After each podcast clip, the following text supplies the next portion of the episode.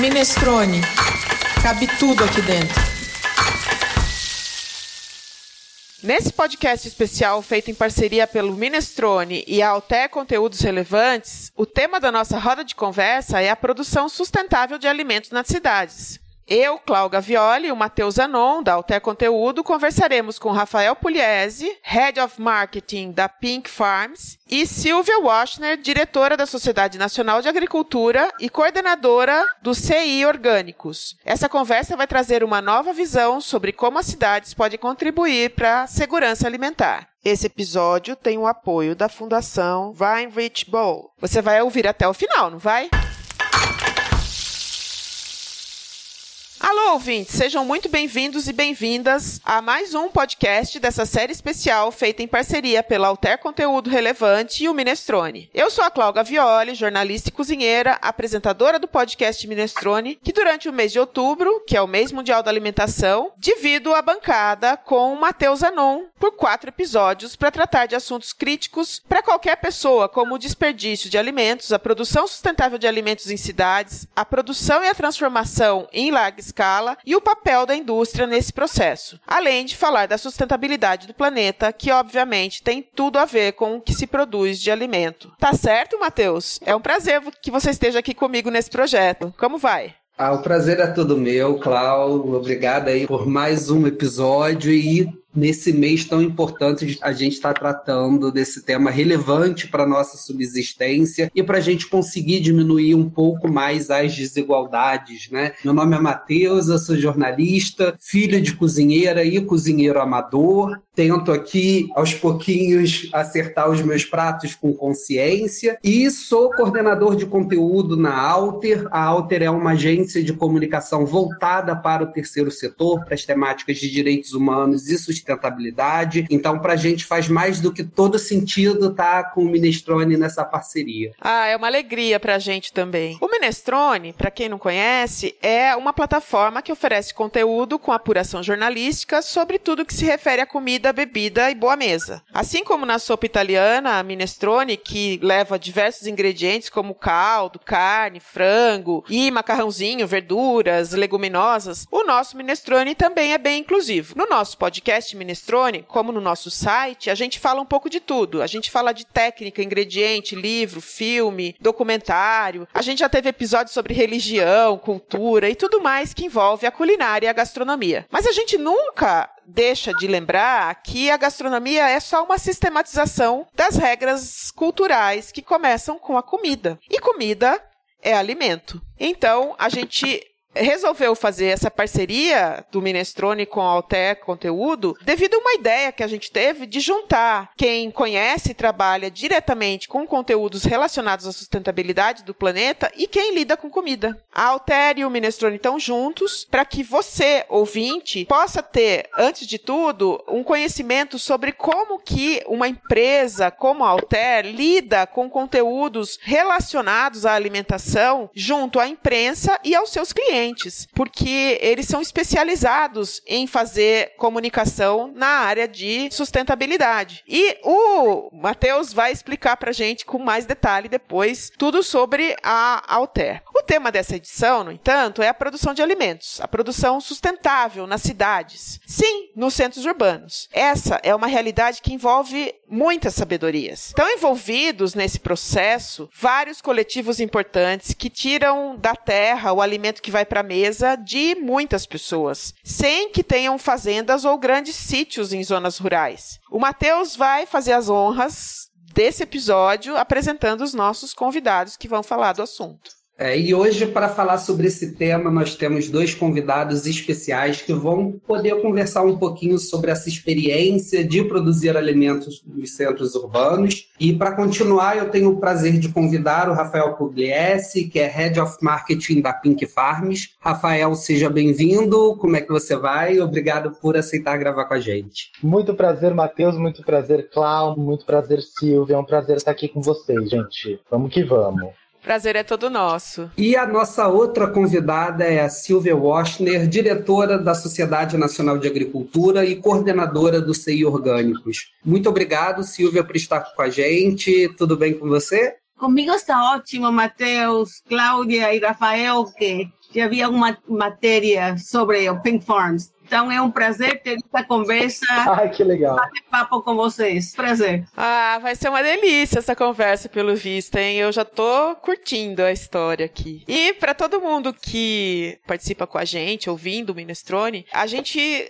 em todos os episódios traz alguns dados de mercado. Então eu vou pedir pro Matheus, que é nosso parceiro de bancada, falar sobre o mercado e a agricultura nos centros urbanos.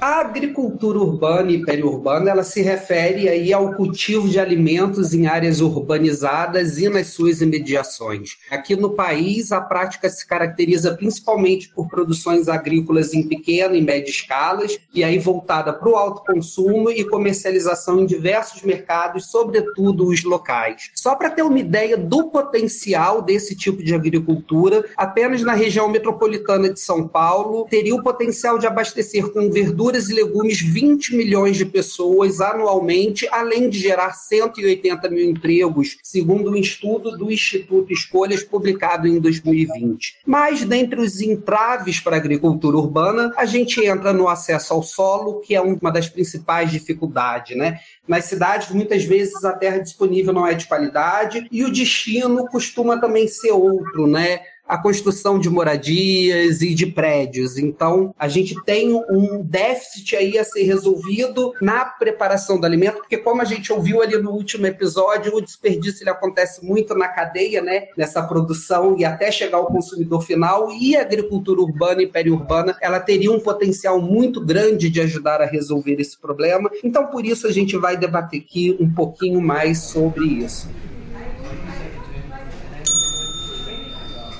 Então vamos abrir a rodinha, né? Vamos começar a conversar com esses nossos dois convidados muito queridos. Para começar, é possível desmistificar a narrativa da produção em larga escala, frente à produção ecológica ou consciente, no que diz respeito ao combate à fome da população? Basicamente, aqui, o que a gente acredita Pink Farms, a, a nossa ideia é aproximar o consumidor final do produtor. Por isso a gente faz fazendas verticais urbanas, e a ideia é que a gente expanda, esteja em cada vez mais cidades, de modo que a pessoa, o consumidor final pegue o produto extremamente fresco, preservado e com zero desperdício, né? Uma fazenda vertical urbana, ela consegue né, desmitificar essa ideia da luta pela terra, né? Hoje, infelizmente, existe esse contraste entre o agronegócio e o meio ambiente, quando na verdade não precisa existir. Existe ali a agricultura que pode trabalhar na regeneração dos solos, e paralelamente existe a agricultura urbana e vertical, que pode manter a natureza que restou intocada, ocupar galpões em cidades como esse que a gente está aqui na Vila Leopoldina, em São Paulo, e fazer uma produtividade absurda vocês terem uma ideia, a cada metro quadrado de solo que a gente tem aqui, a gente produz até 170 vezes mais do que um metro de quadrado de solo num campo. Ou seja, ocupando um espaço bem menor, só pelo fato de eu ir verticalizando, empilhando mesmo a minha produção e controlando todo o ambiente e todas as variáveis, eu consigo escalar essa produtividade, ter até mais dois ou três ciclos a mais de colheita no ano daquela planta, né, desde a da semente dela até a entrega e o principal disso, sem agrotóxicos. Silvia, você poderia complementar? São dois modelos de negócios diferentes. O do Rafael, eh, com seus Pink Farms, que são fazendas verticais, precisam investimentos muito altos, tem luz, tem uma reciclagem de água, tem muita tecnologia. Isso é muito claro. E outro modelo, quando eu penso na agricultura urbana, que um pouco é defendida por pequenos produtores, que aqueles que têm uma pequena horta em casa, onde a escala, obviamente, é quase impossível, é muito agricultura de subsistência, mas a gente que se interessa na horta porque já seja de uma maneira orgânica, agroecológica ou sustentável para alimentar um pouco a subsistência e alimentar a sua família. Eh, no necesariamente ter estas hortas urbanas significa grande comercialização. É verdade, nas hortas urbanas a gente vai encontrar eh, muito desperdício, eh, falta de tecnologia, Mas, por exemplo, no Rio de Janeiro, a gente tem um exemplo um projeto de hortas urbanas da Prefeitura do Rio, que ganhou um prêmio da FAO há pouco tempo, que são hortas em escolas. Então, temos hortas urbanas em escolas. Então, os alunos aprendem a ter um contato com a comida e isto vai crescendo. E isto já começa a ter escala, mas claro, é um projeto que tem muito tempo. Então, o que tem que ficar muito claro são dois modelos de negócios diferentes. O do Rafael, que escala, e ele pode controlar desperdício, logística, etc., mas precisa um investimento grande ou um bolso grande com dinheiro.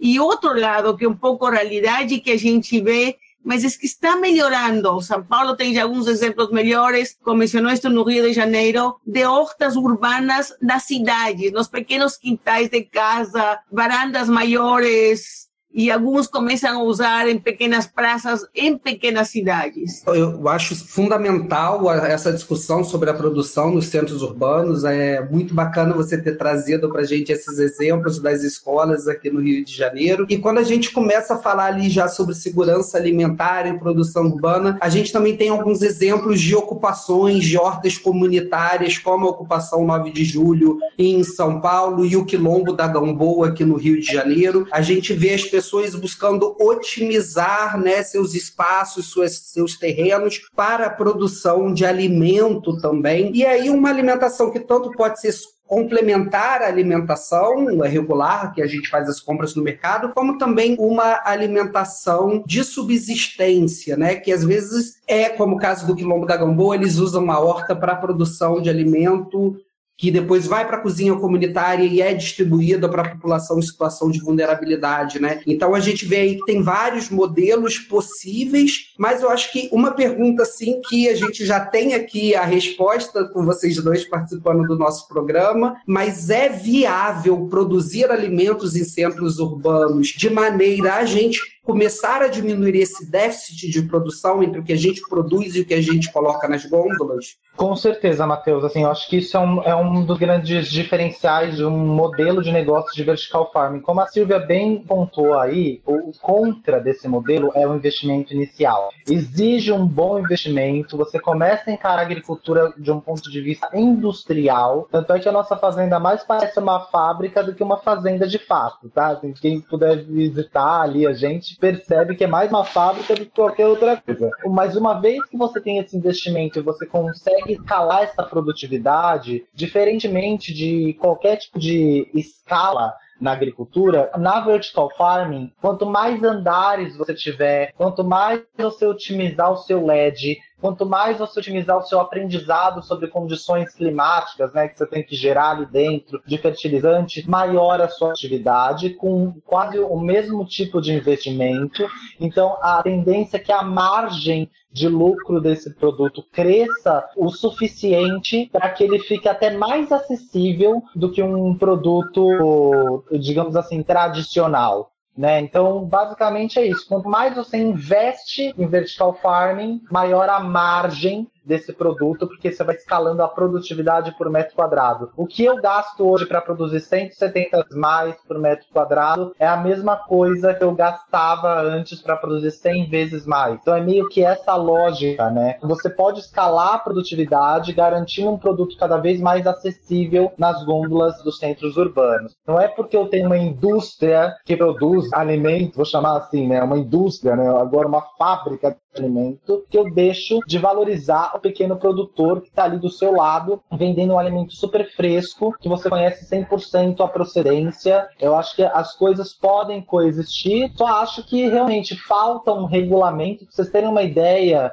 no Brasil, só existe regulamento de agricultura orgânica. E mesmo um produto feito em hidroponia, né, numa vertical farming, não levando agrotóxicos, a gente não leva agrotóxicos, a gente não pode chamar de orgânico, porque o regulamento, a regulação brasileira não entendia a hidroponia. Você falou, tanto você quanto a Silvia falaram sobre um investimento inicial alto. A gente está falando de que ordem de grandeza? Na casa dos milhões.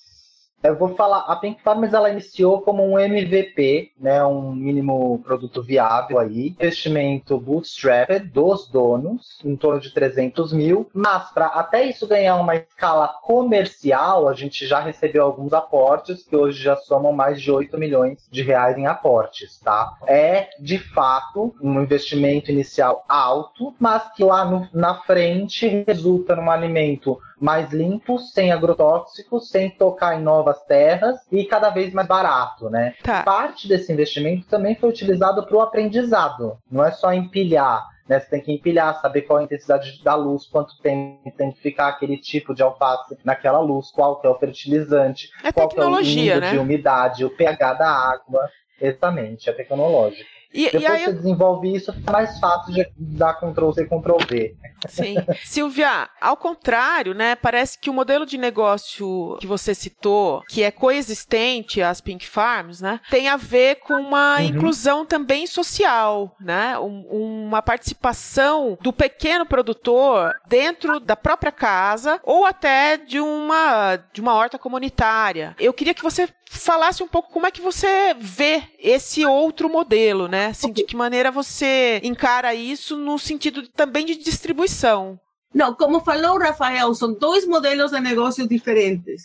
E são dois modelos de negócios que tem que ficar muito claro, e Rafael está de acordo, que podem muito bem existir. Um não concorre com outro, outro não concorre com um. São dois modelos de negócios que podem existir. E pensemos na agricultura, eh, nem falo agricultura orgânica ou agroecologia, agricultura urbana. O primeiro problema que se tem, e isso temos no estado do Rio de Janeiro, são as autoridades. A prefeitura do Rio de Janeiro tem um problema em reconhecer as áreas rurais dentro do município. E não é só um problema da prefeitura do Rio, tem um problema de outras prefeituras. Esse reconhecimento da agricultura orgânica, de agricultura urbana, desculpem, e de que existem produtores que se interessam trabalhar na terra e que talvez não pelo pedaço de horta que tem, o pedaço de terra que vão utilizar para comercializar seus produtos, que não são muitos, não desejam pagar IPTUs altos. Esse é o primeiro problema.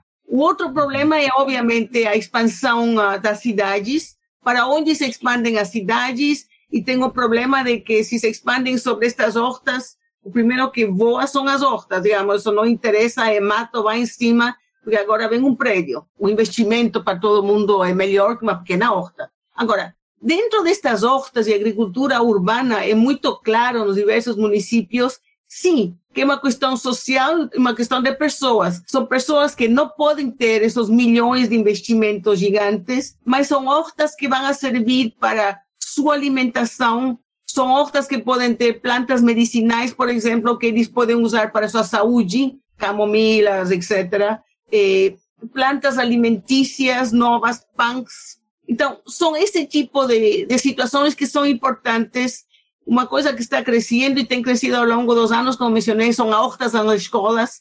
É importante que as crianças entendam de onde vêm os alimentos. Digamos, que, que vem de uma horta e não vem no varejista empilhada em, não sei, em plástico em alguma parte. São coisas que são muito importantes. É, é verdade, a logística é mais complicada para uma família pegar o que sobrou, de, colher o que sobrou de sua horta às duas da manhã ou três da manhã e levar para entregar na cidade é muito complicado, é muito caro, tem que ter um carro ou algum transporte, transporte tem que ser um transporte frio. Verão, aqui estamos falando de um país tropical e quente. Então, são várias complicações. É mais fácil comercializar uma feira municipal entre, ou entre os vizinhos que ir para um varejo. O varejo é para o, é para o Rafael, para a gente que já tem um conhecimento e sabe como fazer. Então, tem muitas, muitas complicações. Mas uh, eu não sei o nome agora. Tem um, destas hortas, desta agricultura, perto das cidades urbanas, São Paulo tem alguns exemplos muito interessantes, que foram criados entre várias entidades com apoio da prefeitura, e estas uh, hortaliças chegam à cidade e são comercializadas em certas feiras. E tem um reconhecimento da prefeitura. Mas também isso tem que ver com água que água coloco minha horta? Água da. Bom, no Rio chamava-se SEDAI, agora acho que chama Águas do Brasil, uma coisa assim, Exedai. água pública, posso fazer uma. Eu nem sei se nas cidades é permitido fazer um poço. Então, são todo tipo de problemas. Sem contar quando vem o meio ambiente e acha que a coisa enlouqueceu de vez. Agora, o Pink Farms ou este tipo de investimento é interessante, é muito interessante, porque certos alimentos chegam às cidades, caminhos curtos, menos poluição, mais sustentáveis, etc. Então, são dois modelos de negócios que podem viver juntos, que devem viver juntos e atendem a, a produtores ou públicos diferentes. É, só complementando uma informação, não é possível fazer poços sem autorização das agências de regulação e realmente acaba sendo um entrave também o acesso à água, né? E por isso a gente vê tantas iniciativas bacanas, como eu sei que tem na ocupação 9 de julho, de captação de água de chuva para utilização na horta, né? E aí a gente vai vendo como a gente vai desenvolvendo novas tecnologias, novas antigas tecnologias, né, que ajudam a solucionar os problemas.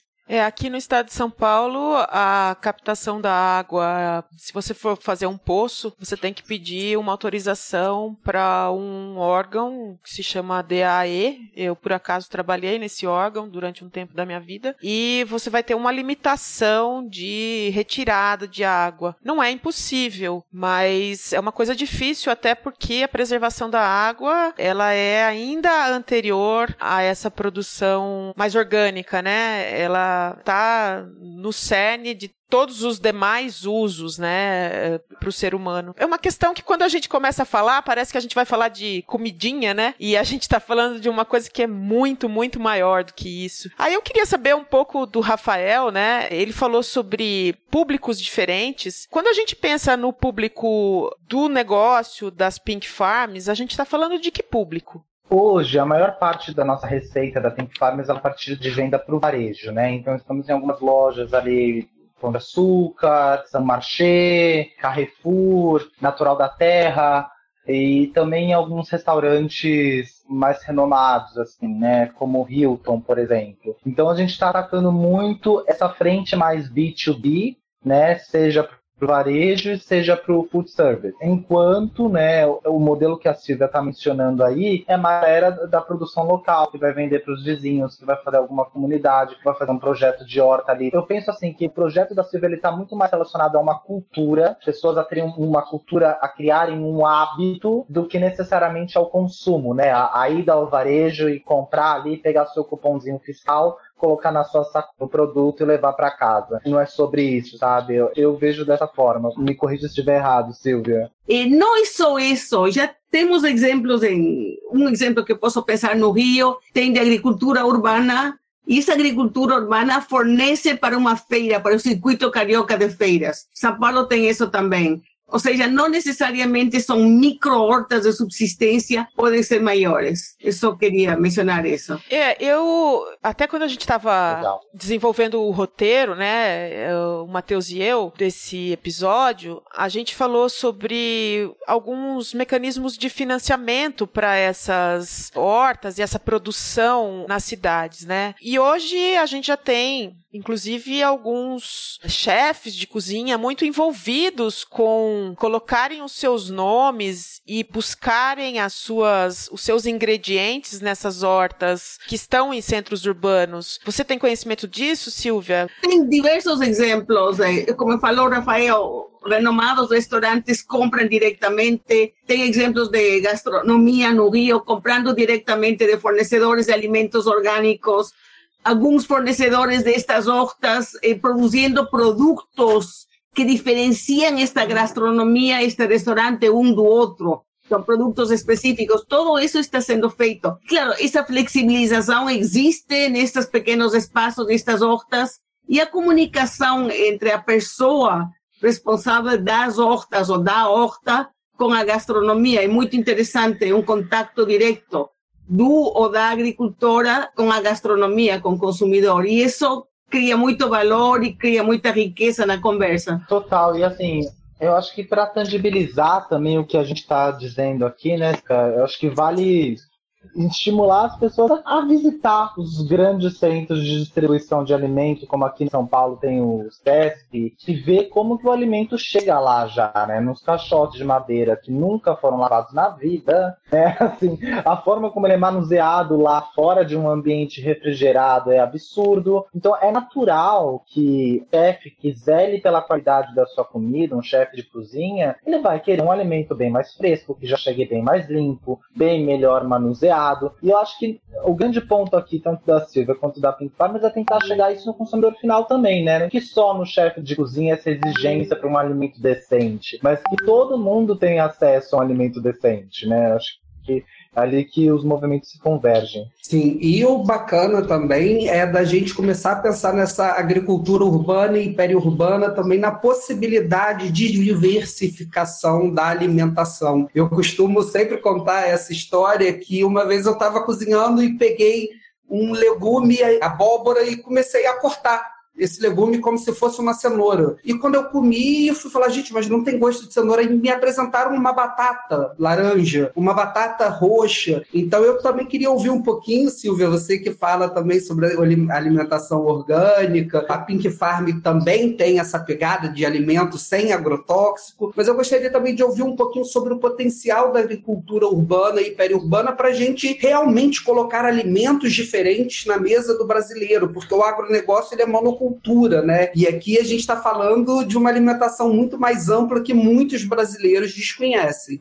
Bom, eh, a primeira coisa, agronegócio não é necessariamente monocultura. A palavra agronegócio se refere a uma cadeia que começa, digamos, agronegócios foi, a palavra começou com o professor de Harvard, Ray Goldberg, que ainda está vivo com 96 anos, é a cadeia inteira, é antes da porteira, os insumos, as sementes, a mercadoria, a maquinária, dentro da porteira, ou seja, dentro da fazenda, dentro de um sítio. A distribuição, a logística até chegar ao consumidor. Foi a maneira que ele encontrou de explicar que se estava passando. Não estamos falando diretamente disso. Mesmo os alimentos de uma horta precisam de uma logística, precisam de uma distribuição, precisam do beneficiamento mínimo, tem que ser lavado ou de alguma maneira para que a gastronomia receba. Então, para a gente, para a SNA Agronegócios, inclui essa cadeia, inclui os pequenos, os médios, os grandes, inclui também o Rafael. Todos que têm que ver com esta cadeia, essa é a primeira coisa. Então, não é só commodities. Digamos, o Brasil produz muitas outras coisas que não só sejam soja e milho e café e algodão, etc. Agora, é importante, no Rio estamos, por exemplo, discutindo, e vários eh, estados, o plano de, nacional de agricultura orgânica e agroecologia, que são aportes, apoios de ajudar justamente os agricultores familiares, os agricultores familiares, sobretudo, com algum tipo de financiamento, permitir que sua mercadoria chegue ao mercado diferenciar esta mercadoria, ver qué tipo de apoyo técnico, tecnológico a gente pode dar aos produtores, porque temos um problema. Não necessariamente a pessoa ou as pessoas que têm uma horta têm toda a tecnologia, digamos, e têm acesso à tecnologia. Agora, no caso dos alimentos orgânicos, conforme a legislação brasileira e legislações em si, eles podem usar certos insumos não podem usar sementes transgênicas, por exemplo. Então, tem toda uma legislação que um, eu chamo isso sempre de um quadrado, que você vai de um lugar a outro e fora desse quadrado você não pode entrar. E se você, se a maneira que você eh, maneja e administra tua propriedade, porque tem que ver com teu solo tua propriedade, você ganha uma certificação e vai ser certificado conforme a regulação brasileira. É certo que falou Rafael, regulação brasileira e de muitos países no mundo, excepto acho que Estados Unidos, em alguns casos, e talvez Austrália, não reconhece a hidroponia como alimentos orgânicos. Considera-se que o solo importante, além da maneira que estes alimentos são cultivados, os insumos que são utilizados, e tem todo aspecto de impacto ambiental e tem todo um aspecto social também pequenos produtores e aspecto social. Gente, é muita coisa pra gente conversar, né? Pena que podcast tem tempo para acabar, porque a gente poderia aqui se desdobrar numa série de outros temas que são tão caros. E o bacana disso tudo é que a gente de fato tá agora, né? Depois de tanta batalha, a gente agora consegue ter espaço para conversar sobre isso tudo, né? Mesmo em alguns momentos desanimando, eu acho que a gente anda tá andando, né? A gente tá parando para pensar nisso tudo, tem novas formas de fazer, como a que o Rafael trouxe aqui pra gente, e isso é muito bacana. E é por isso que no Minestrone cabe de tudo. A gente fala um pouco de tudo aqui nesse nosso podcast, né? Para você que nos ouve, sabe que a gente adora comer, adora falar de comida e a gente pensa que você também deve gostar porque nos acompanha, né? E ter assim convidados tão especializados falando de assuntos que não são tão caros é realmente uma coisa que é uma recompensa para esse nosso trabalho aqui no Minestrone. E ainda mais quando a gente consegue fazer uma parceria como foi a parceria que a gente fez aqui com a Alter Conteúdo. Então, como em todos os episódios que a gente faz aqui no podcast, a gente pede uma dica que não precisa ser necessariamente sobre o tema que a gente tratou no episódio, mas um tema de gastronomia, porque todo mundo gosta de comida, né? Queria pedir para o Rafael e para a Silvia primeiro darem as suas contribuições com dicas de gastronomia. Pode ser um livro, um filme, uma coisa que não seja cara relacionada à gastronomia para os nossos ouvintes. Silvia, pode começar, por favor? O que sim quero dar na minha dica é o seguinte: comam mais frutas, comam mais hortaliças, comam mais vegetais.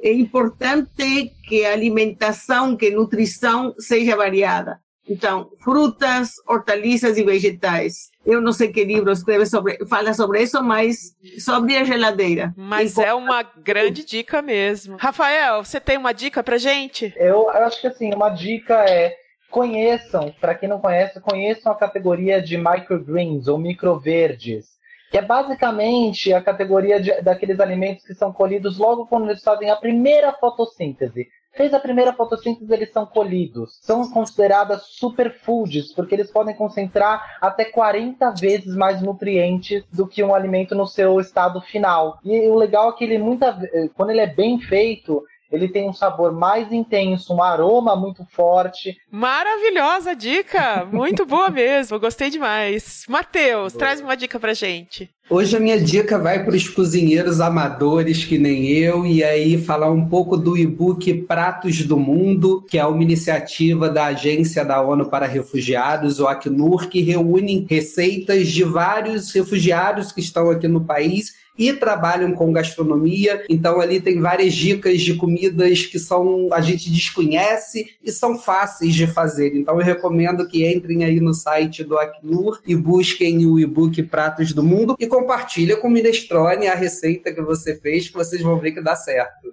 Maravilha. E Cláudia, e eu gostaria de saber a sua dica. Eu tenho uma dica que é o Instagram de uma pessoa, da Elaine de Azevedo. O Instagram dela é elaine.d.azevedo. Ela é uma professora, uma ativista da comida e ela acompanhar o trabalho da Elaine é muito interessante porque nos faz refletir. Ela é bastante crítica na questão da produção da comida. Ela é uma ativista pela comida dita de verdade, né? Questiona muito os modelos de produção em larga escala e esses modelos que ela critica são modelos que eu acho que precisam ser postos em xeque nas nossas políticas públicas. Então eu acho que vale a pena seguir a Elaine. Depois dessa dessa minha rasgação de seda para Elaine, porque eu gosto muito do trabalho dela. Eu quero saber de vocês uma coisa que também a gente faz aqui no Minestrone em todos os nossos episódios, um pouco agora do trabalho em si de cada um de vocês dois. A gente chama de a hora do jabá, mas na verdade é uma forma da gente poder ouvir de vocês especificamente sobre o negócio no qual vocês estão envolvidos. E aí eu peço para o Rafael começar, por favor, Rafael. Perfeito, gente. É um prazer aí falar com vocês. Na Pink Farms eu entrei, tá, para fundar o time de marketing. Ela já estava enfrentando um problema muito maluco que é a demanda estava muito maior do que a oferta. Depois de sair do mercado de crédito de carbono e ir para Pink Farms, é onde eu constatei que nenhuma terra mais precisa ser desmatada, nenhuma árvore mais precisa ser derrubada porque existe solução de produzir em alta escala, deixando a natureza que sobrou intocada e regenerando os solos que temos por aí. Maravilhoso. Rafael, você tem uma arroba para deixar pra gente aqui? Arroba Rafael com PH Pugliese, P-U-G-L-I-E-S-I. E da sua Pink Farm? Arroba Pink Farm, P-I-N-K-F-A-R-N-S. Muito obrigada. Silvia, por favor, agora é sua vez. Ok, então, eu trabalho para a Sociedade Nacional de Agricultura. Ela tem 125 anos, a entidade mais antiga do Brasil. Sempre foi uma entidade educacional. Há 100, 125 anos, continuamos a gente está localizado no Rio de Janeiro, da época que o Rio foi a capital da República, depois. Então, aqui continuamos. Então, uma entidade educacional, temos cursos online, educação online, cursos novos que estamos lançando. Sempre tivemos cursos práticos no Rio de Janeiro. A gente tem um campus no bairro da Penha do Rio de Janeiro. Temos uma parceria com a universidade num curso de medicina veterinária e a gente olha o agro em todo, todo o agro, todo o pedaço. E há 15 anos, mais ou menos, a gente ganhamos um apoio do BID e a gente começou um projeto chamado Organics Net, que teve apoio do BID, da SNA e do SEBRAE. Então, através desse projeto Organics Net, eu comecei a entender que era isso de comida orgânica, de que estamos falando. Há 15 anos ninguém sabia que se passava em lugar nenhum foi o momento que entendimos que é uma cadeia.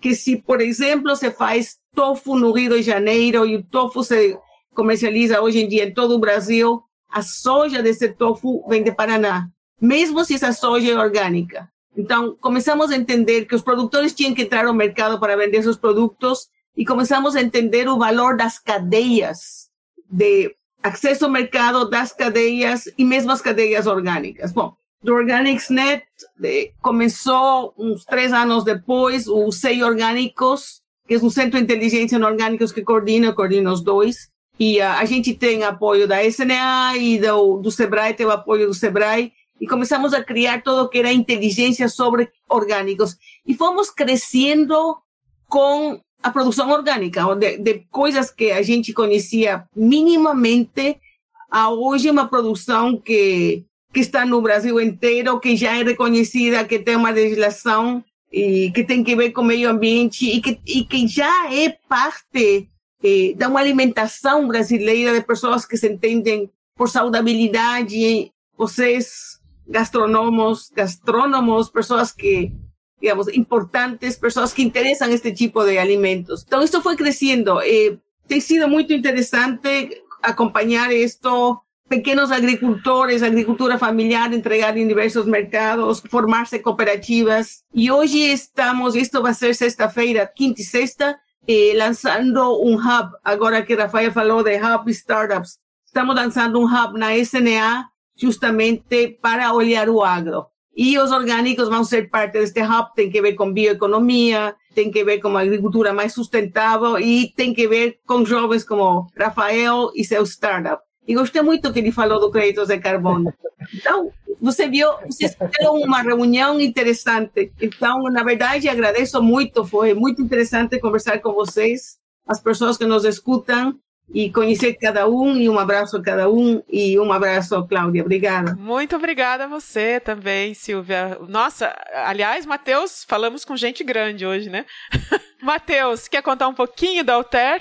É, retomando um pouquinho ali, a Alter Conteúdo ela é uma agência focada em trabalhar com sustentabilidade e direitos humanos, né? E aí a gente se baseando um pouco mais amplo nos objetivos de desenvolvimento sustentável da ONU, que eu recomendo que quem não conhece ainda os ODS, dê um Google, faça uma busca, saiba um pouco mais do que o Brasil está se comprometendo com as metas de erradicação de pobreza, equidade de gênero, mudanças climáticas, questões de vida terrestre e vida marinha. Então, são várias diretrizes que nos dizem como continuar vivendo na Terra, garantindo a sustentabilidade do planeta e garantindo uma vida de qualidade para as pessoas. Né? A nossa missão enquanto agência é, é educar as pessoas através da imprensa, então por isso a gente sempre está buscando trabalhar temas relevantes e de com conteúdo de qualidade para que as pessoas saiam mais informadas e consigam efetivamente fazer alguma transformação aí no planeta. Muito obrigada, Matheus, muito obrigada, Silvia, muito obrigado, Rafael. Foi um prazer estar aqui com vocês. Agradeço também a Fundação Ryan Rich Bowl que nos apoia na realização desses quatro episódios em parceria Minestrone e Alter Conteúdo.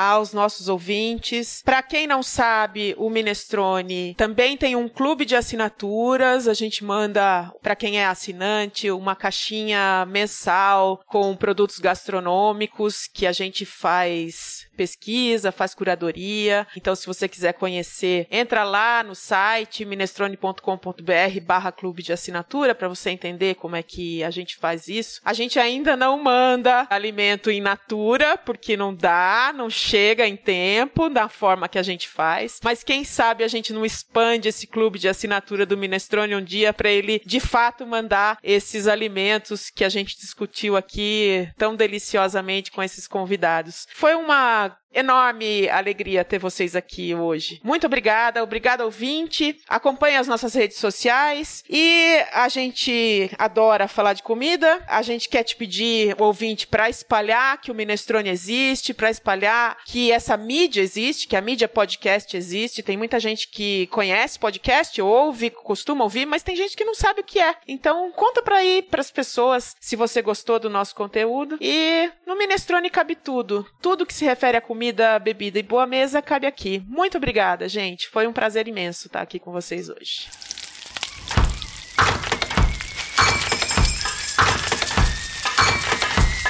Minestrone. Cabe tudo aqui dentro.